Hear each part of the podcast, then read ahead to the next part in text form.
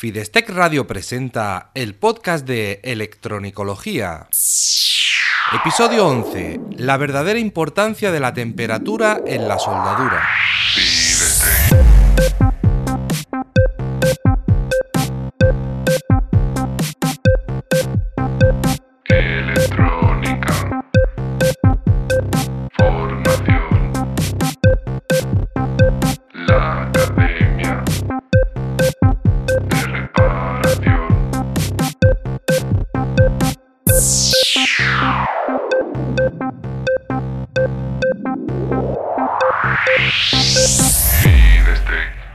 Hola, ¿qué tal? Bienvenido al podcast de Electronicología, el programa de Fidestec Radio donde hablamos sobre reparación electrónica, organización del trabajo, diagnóstico e investigación de causas de averías y en general todo lo que tenga que ver con la parte práctica de la electrónica desde el punto de vista de la reparación. Soy Eugenio Nieto y desde Fidestec tengo la intención de ayudarte a mejorar como técnico de reparación para que no te conformes con hacer que algo vuelva a funcionar, sino que además seas capaz de analizar, reparar y prevenir futuras averías para convertirte en el profesional que todos buscan. En el programa de hoy hablaremos de la soldadura manual en la reparación, de la temperatura de la soldadura, del tiempo de soldadura y de qué importancia tiene cada uno de estos factores. Veremos si es tan importante, si no, cuándo lo es y cuándo no lo es. Pero antes déjame recordarte que en Fidestec puedes encontrar información, formación y recursos para mejorar como técnico de reparación. Visita la academia en fidestec.com y descubre todo lo que hay para ti. Ya está abierto el Club de Electronicología donde encontrarás un curso nuevo cada semana sobre reparación electrónica con mi acompañamiento y el de tus compañeros. Entra en fidestec.com barra club y descubre todo lo que puedes conseguir por solo 20 euros. Vamos a centrarnos hoy en la soldadura manual en la reparación. Hay muchos tipos de soldadura, por horno, por ola, las máquinas de rebolling que sueldan por aire a una temperatura controlada durante un tiempo programado, etcétera. Todo esto sería la soldadura que se utiliza en fabricación o en talleres especializados en un circuito o en un equipo concreto. Pero nosotros nos centraremos hoy en la soldadura manual, que es la más habitual en la reparación, sobre todo cuando no sabes muy bien lo que te vas a encontrar y un día tienes que soldar un tipo de componentes y otro día otro. Nos eh, podemos referir a tanto, cuando hablamos de soldadura manual, tanto a la soldadura con soldador, es decir, el cautín, como a la soldadura por aire manual, cuando estamos utilizando aire caliente, pero de forma manual. La temperatura en la soldadura. Muchos soldadores y estaciones de soldadura permiten regular la temperatura, te permiten ajustarla a unos grados concretos. El ajuste puede ser más o menos preciso dependiendo de la marca y el modelo. Si tienes una estación de una marca reconocida, seguramente tendrás más precisión en lo que te aparece en pantalla y la soldadura real eh, de la punta del soldador o del aire de la estación de aire. Los fabricantes de componentes en los datasheets pueden indicar una temperatura y a veces también el tiempo al que se puede soldar ese componente, a la temperatura que ellos recomiendan que se suelde ese componente. Esto es realmente útil para los fabricantes porque pueden ajustar los hornos, las máquinas de soldadura por ola, todo lo que son los equipos automatizados de, de soldadura, lo pueden calibrar y ajustar para que los componentes no sufran. Incluso el ingeniero puede seleccionar un componente u otro en función de las recomendaciones de los fabricantes. Si el equipo se suelda de una determinada forma, a veces debe descartar ciertos componentes porque no resisten el tiempo de soldadura al que, al que se va a someter esa placa. También es importante, aparte de la temperatura, es importante el tiempo de soldadura, es decir, el tiempo de calentamiento. Cuando soldamos, aplicamos una temperatura durante un tiempo. Cuanto más tiempo estemos aportando calor, más sufre el componente. Sobre todo porque el calor va penetrando al interior del componente con más o menos velocidad. Entonces, cuanto más tiempo estemos calentando y aportando calor, más nos eh, estamos asegurando de que penetre el calor hasta el interior del componente. Esto también eh, hay componentes que resisten mucha temperatura en las soldaduras, pero poca temperatura en su interior. Entonces hay que tener muy en cuenta este tiempo para no dejar que el calor llegue a penetrar al interior del componente. O si penetra, que no alcance la temperatura igual que en el exterior. Si por ejemplo aplicamos 300 grados a los pines del componente, el interior se puede calentar, pero no llegará hasta esos 300 grados hasta pasados unos segundos. Entonces hay que ajustarse a ese tiempo. ¿Qué importancia tiene realmente cada factor de los que hemos visto? Pues hay que valorar cada uno de los elementos anteriores, es decir, la temperatura, el tiempo de soldadura, qué tipo de, equipo estamos utilizando. ¿Por qué? Porque, por ejemplo, si estamos soldando con aire, el aire lanza calor a toda la zona, eh, proyecta el aire caliente y donde llegue el aire caliente se va a producir un aumento de temperatura. Mientras que si utilizamos el soldador, la punta del cautín, prácticamente no calentamos nada que no estemos tocando, porque el calor se produce por contacto. Entonces todo lo que no esté en contacto con el componente o con la pista que puede traspasar el calor, pues se va a calentar muchísimo menos.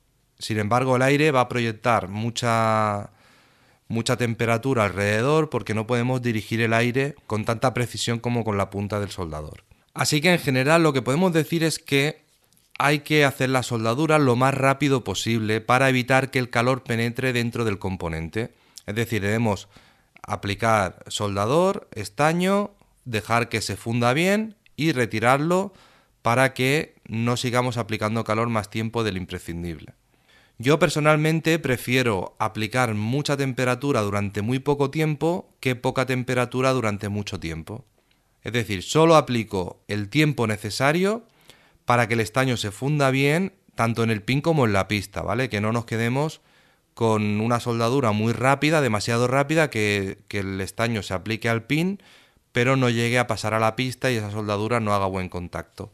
Si puedo además, caliento primero la pista o lo que sería la parte externa al componente para que en el momento que toque con el soldador en el componente pueda aplicar el estaño lo antes posible. Entonces, si por ejemplo caliento igual la pista y el pin del componente lo caliento a la vez, a lo mejor la pista tarda mucho tiempo en calentar y estoy haciendo sufrir al componente innecesariamente. Entonces lo que hago es intentar calentar primero la pista un poco y luego toco con la punta tanto al pin como a la pista, aplico una, una pequeña cantidad de estaño para que haya una unión entre el pin y la pista y así la temperatura se iguala en, las en los dos elementos y luego aplico más estaño para que el estaño ya se funda como el calor se ha compartido, se está en contacto con los dos elementos, se va a calentar muchísimo mejor y muchísimo más fácil.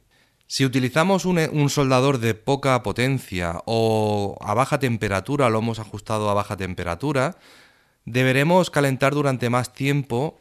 Es como si calentásemos a fuego lento, es decir, debemos estar más tiempo calentando para dejar que el calor vaya penetrando, que todos los elementos se calienten lo suficiente para que el estaño funda. Además, cuando aportemos estaño, el hilo va a robar parte de ese calor y puede ser que el estaño no esté bien fluido, que esté como pastoso y debamos esperar más tiempo a que se fluidifique, hasta que se, se reparta bien. También hay que tener en cuenta que debemos utilizar el flux necesario para facilitar y agilizar la soldadura.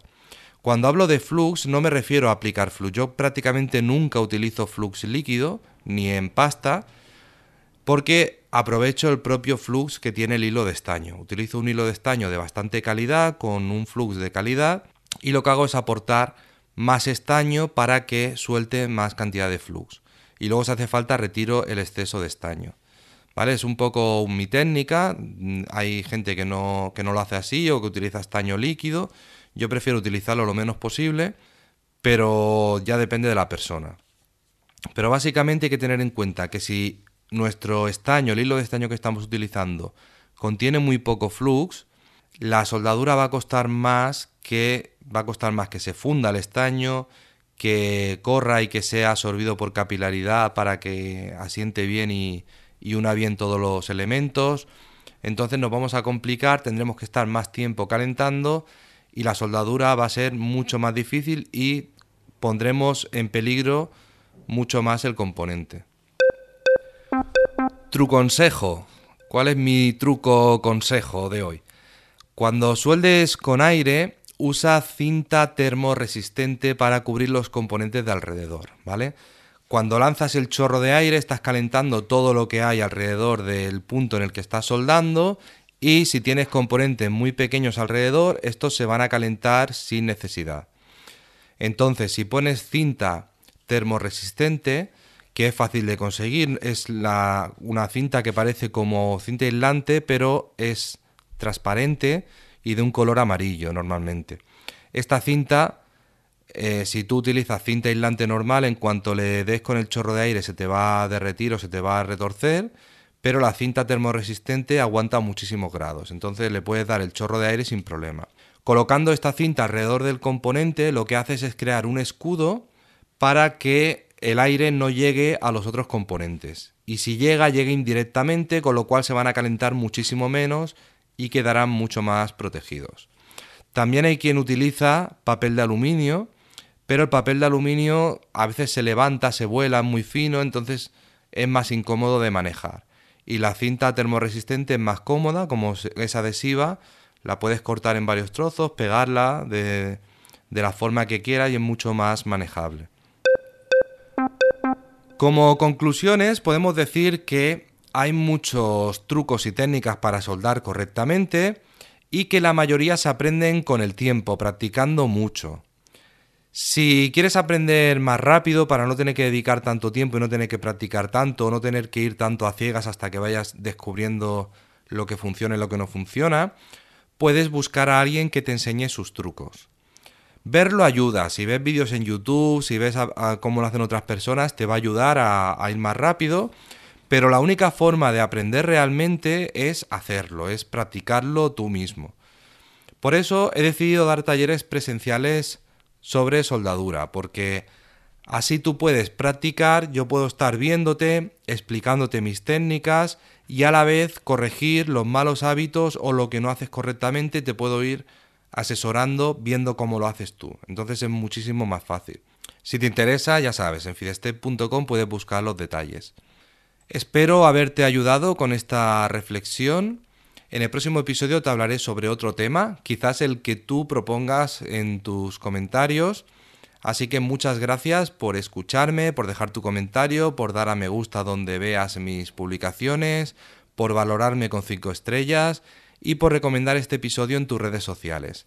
Gracias por inscribirte en mis cursos, en el Club de Electronicología, por adquirir mis libros, por gestionar tu taller con mi aplicación FidesG y en definitiva gracias por ayudarme a crecer y hacer esto sostenible porque así puedo ayudar cada vez a más personas que, como tú, quieren mejorar en este apasionante mundo de la reparación electrónica, es decir, en el mundo de la electronicología. Un abrazo.